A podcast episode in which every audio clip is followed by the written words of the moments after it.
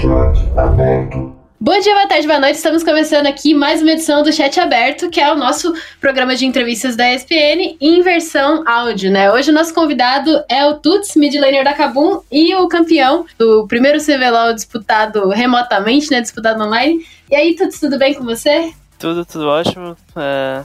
Bem-vindo todo mundo aí de casa e tô muito feliz de estar aqui com a Evelyn nessa entrevista hoje. É, muito obrigada por aceitar o nosso convite, né? Muito bom ter um campeão do, do, do CBLOL aqui no nosso programa de entrevistas. Na semana passada a gente recebeu o Dudes, mas foi antes, né, de vocês vencerem essa série. Vocês venceram de um jeito muito dominante, né? Vocês tiveram uma, uma trajetória muito legal até esse título.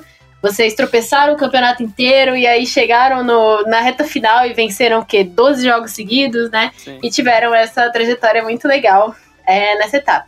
Mas antes de tudo, é, eu quero saber de você por você ser um, um novato no CBLOL, né? um novato ganhando o CBLOL, chegando até essa série final e mandando super bem. É, como foi a sua trajetória até você estar tá na, na Kabum, né? Quem é o, o Tuts e como que o Tuts chegou na Kabum é, para chegar no CBLOL e para chegar no final do CBLOL? Certo. É... Bom, primeiramente meu nome é Arthur, né? Eu tenho 17 anos agora. E eu comecei a jogar LoL lá pelos 11 anos, mais ou menos, 12, 11, quando meu Nossa. irmão me apresentou o jogo, assim, então eu jogo faz bastante tempo até, desde a Season 3. E naquela época, assim, é, era mais uma brincadeira, eu era tipo bronze 4, assim, na época nem existia terra. Então era tipo assim, bem ruim mesmo. Aí com o tempo eu fui jogando bastante, peguei bastante apego pelo jogo, jogava com os meus amigos da escola, assim. E aos 14 anos eu já peguei Challenger, eu lembro. Que aí foi tipo quando eu comecei a querer fazer parte do cenário já. Aí eu fiquei uns dois anos jogando solo kill ali. É, eu lembro que eu peguei na Season 7 Challenger. Então, da Season 7 até a Season 9 eu fiquei meio só jogando solo kill e jogando um pouco de Tier 3 às vezes. E nisso eu fui chamado pra Kabum e joguei a Superliga no, em 2019, né, no final do, do ano. E depois disso, depois da Superliga eu fui informado que eu consegui uma vaga já no primeiro split de 2020, eu fiquei muito feliz com isso. E agora a gente ganhou esse split.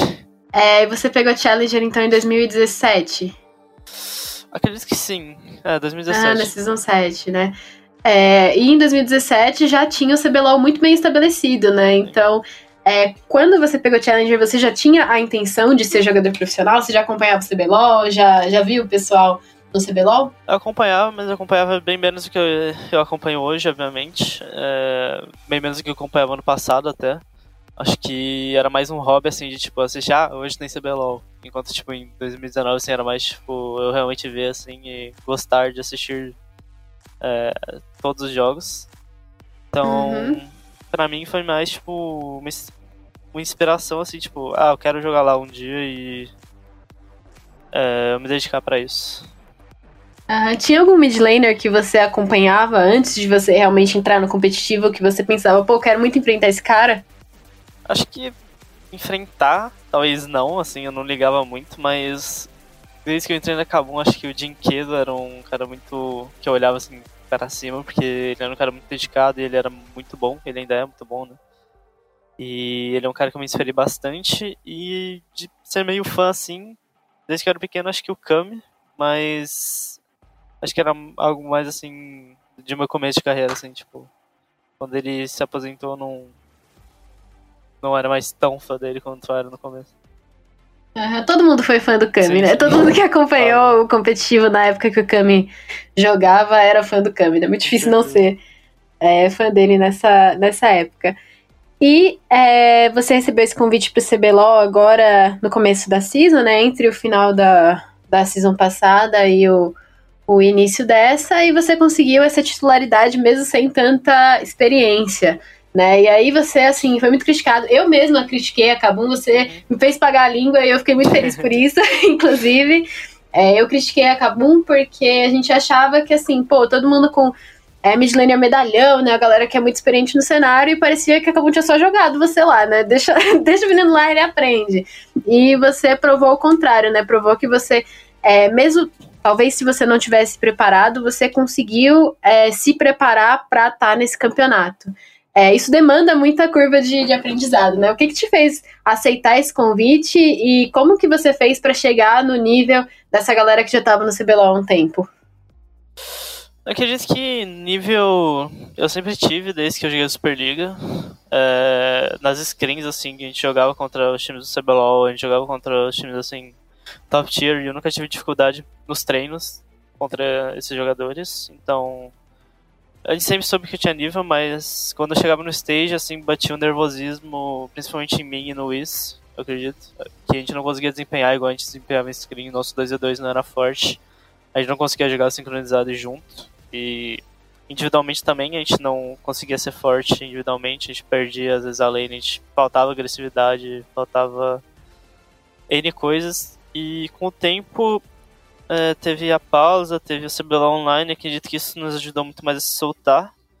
E agora acho que para split que vem, se o CBLOL for offline, se for no stage mesmo, eu já tenho a confiança e, e eu sei do que eu sou capaz, então eu não vou ter o mesmo problema que eu tive esse split.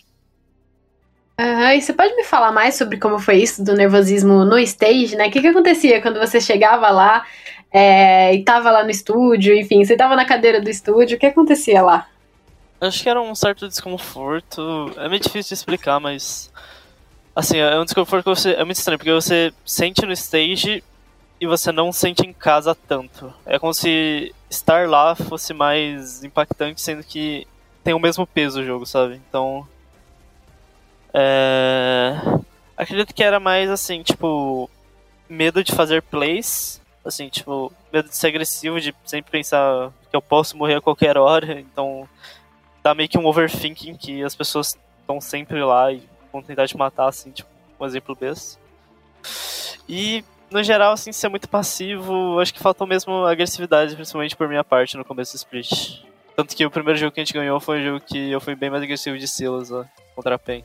É, e agora eu tô pensando que a maioria dos, dos jogadores do CBLOL tem um, um caminho até chegar ao CBLOL, né? Que é Tier 3, Tier 2 e aí Tier 1. E o circuito desafiante, ele é offline, né? Offline não, ele é online. Ele é, é jogado de casa, né? Da game house do pessoal, mas não tem um, um, stage. Você acha que se você tivesse passado por essa etapa, você estaria um pouquinho menos nervoso no começo do split? Talvez, mas talvez também, tipo, por pelo CBLOL ser offline, né, ser presencial, também não tivesse mudado tanto, porque eu realmente não senti tanto o online quanto eu senti o offline, então para mim jogar online foi muito de boa. Mas, tipo, pelo menos o que eu sei de agora é que split que vem pode ser offline, pode ser online, tanto faz que eu vou dar. que eu vou ter um empenho bom, eu tenho certeza disso. Uhum, já tá confiante, né? Já, já se soltou e consegue mostrar realmente o, o jogador que você é, né? Sem essas, esses entraves. É, e, inclusive, a gente tá gravando aqui na terça-feira. E o Dudes falou ontem, no Depois do Nexus, que um dos problemas que vocês tiveram nesse split foi o Parang estar tá sem microfone.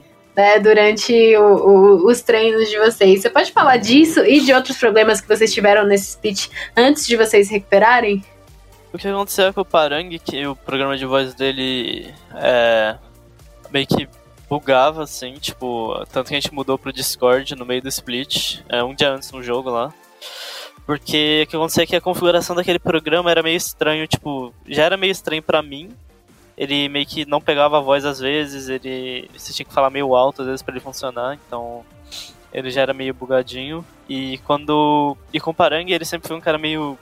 Não tímido, mas que ele nunca falou muito alto, nunca teve aquela personalidade tão forte, então a gente ouvia ele assim de vez em quando e a gente achava que era normal ele falar tão pouco assim, que ele só falava pouco mesmo. Mas na verdade ele falava muito mais, a gente não sabia, e o programa de voz dele simplesmente não dava pra ouvir. Descobriram que o cara comunicava no meio do split. Aí a gente teve que a gente mudou, a gente percebeu, a gente usou o Discord e percebeu que é, era problema só com, com outro programa, então daí a gente conseguiu melhorar muito a comunicação, muita coisa. E foi muito bom pra gente. E o, justamente o Parang, ele se provou um dos melhores jogadores desse split, né? Quando vocês engataram, o pessoal começou a elogiar muito o Parang, o Parang começou a, a carregar, né, entre aspas, os jogos, mandar muito bem. É, vocês sentiram essa diferença também ao longo do split? Como que foi jogar com esse jogador? Acho que pra mim ele sempre foi um cara excepcional, assim, no, no jogo mesmo. Acho que ele era. Ele sempre foi o melhor jogador do nosso time, a peça-chave com certeza. Acho que a identidade do time seria a palavra certa. Que se a gente ganhou esse split com certeza foi, foi por ele, assim, acho que a gente ganhou como um time, mas sem ele fazendo o papel dele, ele sempre a gente não teria conseguido. Então, é, acho que a gente é um time que dependeu muito dele e espero que não seja sempre o próximo split.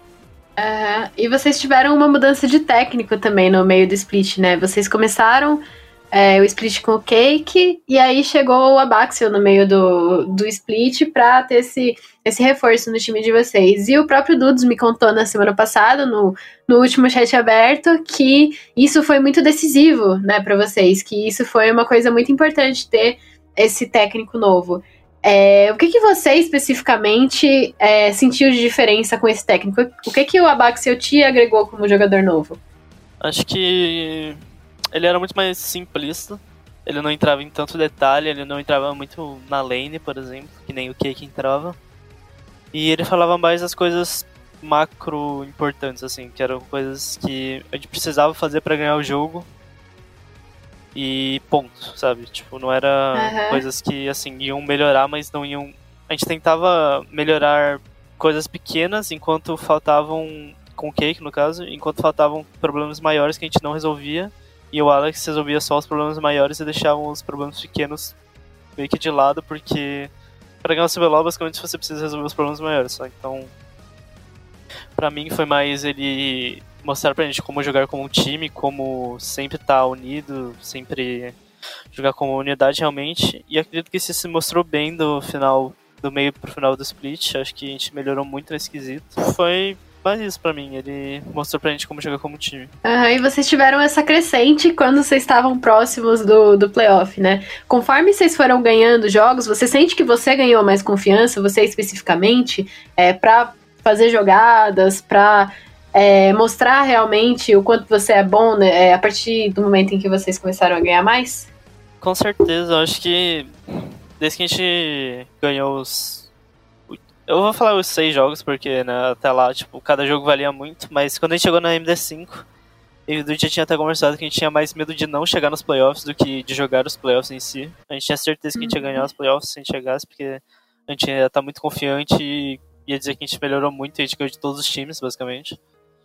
Então, depois que a gente fez o 6-0, a gente conseguiu pegar a vaga nos playoffs. É, pra mim, eu já tava bem confiante. E como é uma melhor de 5, assim, você pode arriscar mais, então.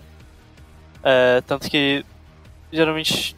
Tanto que no terceiro jogo contra a Cage, né, no caso, é, eu já tava jogando bem mais agressivo, já tava bem mais solto. E eu conseguia fazer um papel bom naquele jogo. Então acredito que eu fui me soltando assim conforme eu tinha margem para me soltar mais. E sobre isso de você ser um novato que venceu esse, esse split, é, o último rookie que ganhou o CBLOL, se eu não me engano, foi o Mills que ganhou pela NTZ em 2019, né? Eu, eu não lembro se ele. Ele não estava dividindo posição com o Micão, né? Ele estava dividindo posição com o White Lotus, né? Nessa época. Com o White Lotus, eu acredito que sim. Acho que o Micão tava na Cage. E ele ganhou nesse, nesse momento. No split passado, não tinha nenhum novato no Flamengo. E aí veio você. É, como que você vê essa questão dos novatos no CBLOL, dos novos jogadores, novos talentos, é, mandando bem no CBLOL? Acho que a gente pode citar muitos nomes aqui que foram muito bem esse split. Acho que os dois rookies da Fúria, né? O Tyrion e o Sting. o próprio Nosferos, né? Nosferos, da Cage. que é um rookie, mas não é, né? Que a gente até brinca que ele tá aí há muito tempão, mas é o primeiro CBLOL dele. É, acho que esse pessoal todo tem muito talento. Acho que pra idade, principalmente. É, todos muito novos e todos conseguem aprender muito ainda, então tem muito potencial e muito talento né, em todos. E acredito que é meio que uma nova leva de. uma nova geração assim do CBLOL que meio que necessita essa mudança, porque acho que você manter os players há muito tempo meio que cria uma zona de conforto para eles que eles nunca vão ser é, substituídos, quando na verdade tem é, muitos players querendo entrar no lugar deles e isso começou a se mostrar agora e quem sabe a gente vê mudanças mais drásticas. Uhum, e a gente viu isso nas outras regiões, né? O AG2, quando trouxe o, o Caps, mostrou isso bastante, né? Que o Caps também foi um, um novato que chegou muito longe. É, a Cloud9, em 2018, foi semifinalista do Mundial com, com uma lineup que tinha bastante gente nova. É, você acha que isso é uma tendência além do CBLOL e que o nosso campeonato pode é, melhorar bastante se apostarem mais como acabou apostou em você? Acho que com certeza sim. Acho que eu sou um exemplo meio atípico, porque eu sou realmente assim, muito novo, assim, eu, tenho, tipo, eu não tenho nem 18 anos ainda, então eu faço só em uhum. dezembro, ainda tem mais um split para fazer 18, então eu sou um caso meio diferente, mas acho que qualquer player, assim, tipo, com 19, 20 anos que tá começando agora, tem muito, muito a se desenvolver ainda. É, é uma idade muito nova, assim, você vê que os jogadores, assim, eles costumam chegar no, no ápice deles lá para os 22, 23 anos, então ainda tem muito tempo até lá. Acredito que os jogadores novos, por estarem chegando mais cedo e já num cenário mais evoluído, é normal que eles, quando chegarem aos 22, 23 anos, eles, por terem conhecimento desde agora, o conhecimento daqui a 5 anos, o LoL, por exemplo, vai mudar. Então, é esperado que eles sejam melhores ainda do que os jogadores de, que têm 22 anos hoje, quando eles tiverem 22. É, então, é, com toda essa temporada que vocês viveram, todo esse, esse campeonato que vocês fizeram agora, e você tem só 17 anos. É, o que, que você considera que você aprendeu com esse campeonato, com esse título, com chegar é, no CBLOL e já vencer toda essa, essa trajetória de estar numa gaming house? O que, que você aprendeu é, nesse período da sua vida, tanto profissionalmente quanto pessoalmente? Acho que, primeiramente, saber lidar com o grupo, acho que foi a parte mais importante, que o começo não estava muito bom, a gente estava meio abaixo do que a gente esperava para os treinos, né? então a gente começou 0-4 ali, não foi muito bom pra gente. A gente teve um começo bem difícil, então acho que aprender a lidar com o grupo e saber que ainda tem muito tempo para melhorar e não desistir cedo das coisas. Acho que eu, eu não, nunca tenho desistido, mas acho que eu fiquei bem chocado assim quando a gente só tava perdendo no começo, principalmente. Então, saber que as coisas podem melhorar e que eu tenho que manter minha cabeça no lugar sempre. E a gente aprendeu assim, como jogador, a gente evoluiu muito durante o split a jogar junto e deixar um pouquinho o jogo individual para ajudar o time, eu acho. Acho que foi a coisa mais importante pra gente ser split. Uhum, e o que, que você tá esperando para as próximas temporadas aí? O que, que você espera para a sua carreira? Eu espero pelo menos tá, ganhar alguns CBLOls de novo, né? Espero ir para um Worlds, né? Quem sabe passar, né? Da fase que a gente ainda não conseguiu. Talvez chegar no playoff ali. É, pelo menos nos próximos anos, né? Quem sabe eventualmente ganhar um, mas isso ainda tá meio longe pra nossa realidade. Então, ah, acho que por enquanto ganhar os splits e evoluir cada vez mais e representar o Brasil lá fora eventualmente. Entendi, muito bacana. É, eu acho que a gente chega aqui então ao final da nossa entrevista. Muito bom falar com você, muito bom saber é, essas coisas sobre sua carreira, sobre você, né? Você como jogador, você como pessoa. Agradeço muito por ter aceitado o nosso convite. Você quer falar mais alguma coisa, dar algum recado? Ah, não, só agradecer estar aqui também. Fico muito feliz de ter esse espaço para falar as coisas que às vezes a gente não tem tanta oportunidade para falar. Então, muito obrigado pra ESPN por ter me convidado aqui. E muito obrigado a Evelyn por ter me entrevistado. É, muito obrigada a você por estar aqui no nosso chat aberto. É, fala suas redes sociais, então, pro pessoal que tá ouvindo a gente te seguir. Uh, acho que é tudo Tutslow, se não me engano. É, na, é, Tutslow no Twitter, no Instagram e na Twitch, né? Que eu faço stream às vezes. E eu só uso mais essa mesmo. Beleza, então sigam aí o Tuts nas redes sociais e acompanhem ele, que esse menino ainda vai dar muito trabalho aí no CVLOL. É, o nosso chat aberto vai ficando por aqui. Muito obrigada por nos ouvirem e até a próxima edição aí da, das partes do Central Esportes.